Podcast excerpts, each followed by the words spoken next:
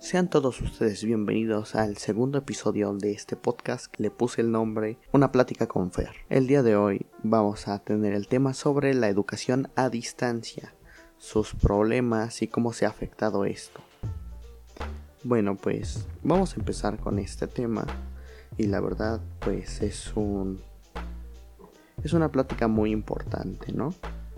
Ya que algunos de los problemas que se han presentado o que yo he presentado en algunas ocasiones es, por ejemplo, el Internet, que no todos tenemos una cobertura suficiente o algunos compañeros, por ejemplo, que se les va la señal en reiteradas ocasiones, haciendo que no puedan acceder a sus clases en línea lo saca a veces de las llamadas o cosas así por el estilo. Cosas que pues sí atrasan esta educación y que no sea tan tan efectiva porque no es lo mismo comunicarte en persona que ya es un medio de comunicación que es más rápido, más factible porque estás cara a cara con la persona. En cambio acá tienen otros factores para poder hablar con tus maestros y compañeros. Entonces yo digo que ese sería un punto importante del Internet. El siguiente punto es que no todos cuentan con los dispositivos, que sí, la mayoría tienen su dispositivo que podría ser un teléfono o una computadora, pero algunos de estos compañeros no tienen y tienen que andarse prestando el dispositivo.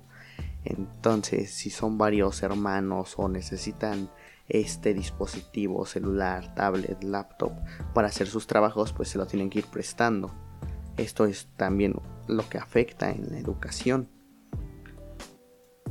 Muy bien, pues otra cosa sería en las llamadas de, del Meet, de Zoom, que a veces como son muchas personas, los servidores pues no aguantan a tantas personas en la llamada, haciendo que los videos se traben o saque a los profesores de la llamada, algunos compañeros no puedan entrar, eh, problemas de audio y todo ese tipo de inconvenientes que se encuentran.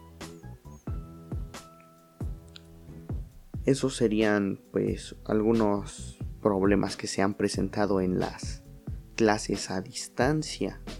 Son los más importantes, los más que he notado. Otra tal vez sería la participación de mis compañeros. Por ejemplo, en varias clases, y obviamente esto sí lo he notado, es que no todos de no todos los alumnos participan en clases y no sé por qué. Se supone que, por ejemplo, te dejan una investigación, tú la haces aquí normal, ahorita tienes literalmente todo el tiempo del mundo y pues puedes hacerte una investigación, ya si de plano no la hiciste la puedes investigar rápido, pero ese es el problema, que no participan. Hacen alguna pregunta y pues la mayoría, y a veces yo también me incluyo, nos quedamos callados y no hacemos o no respondemos a esa pregunta o cuestión que nos han hecho los profesores. Entonces eso sí deja mucho de qué pensar, ¿no? O hablar de por qué no participan los alumnos en clase.